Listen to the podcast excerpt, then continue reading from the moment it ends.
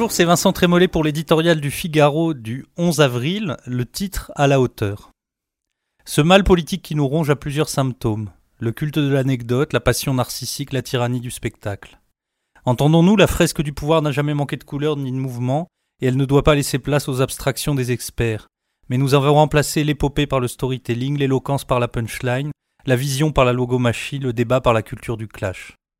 Les élections s'apparentent de plus en plus à un divertissement de masse, une sorte de jeu de massacre dont le dernier survivant est le vainqueur.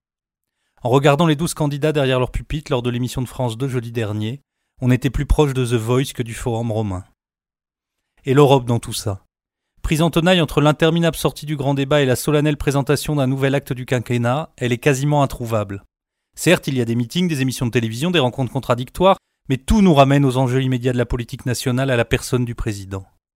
Certes, tous les candidats nous disent que cette élection est décisive pour notre avenir, Emmanuel Macron lui-même n'a pas mégoté sur les analogies, années 30 et montée des périls, et pourtant, de débats prolongés en annonces repoussées, il semble vouloir détourner l'opinion de ce rendez-vous démocratique. Il faut s'en inquiéter. Déjà, il y a deux ans, la campagne présidentielle avait préféré les controverses sur le prix des costumes ou le travail des assistants parlementaires aux confrontations d'idées sur les crises sociales, migratoires, écologiques qui nous frappent. Le phénomène des Gilets jaunes a été le funeste rattrapage de cet acte manqué. Les élections européennes sont dans six semaines. Les esprits forts assurent qu'il s'agit d'un simple sondage grandeur nature. Ils se trompent. L'enjeu est plus considérable qu'on ne le croit. Le défi impressionnant est de rendre à la politique sa substance. Elle manque à l'Europe autant qu'à la France. L'heure est trop grave pour nous contenter d'un simulacre.